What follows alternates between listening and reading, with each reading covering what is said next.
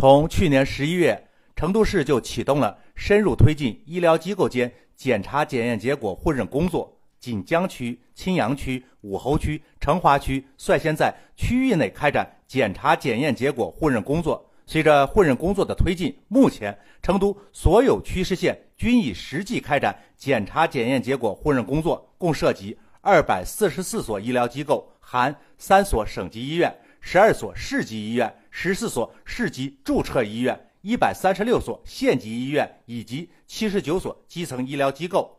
医疗机构间的检查检验结果互认包括医学影像检查结果互认、医学检验结果互认以及心电图结果互认。山峰说：“成都已领先，大家快跟进。”成都的做法是众望所归。从技术层面上来讲，全面推广并无障碍。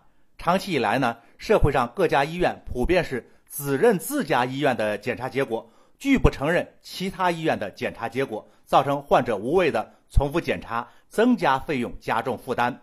他们坚持这么做的理由是，因为不同医院的检验精细程度不同，不同检验人员的检验水平参差不齐，检验结果呢会出现差异，所以。本医院的医生采用本医院的检验报告会更有针对性，是对患者的负责。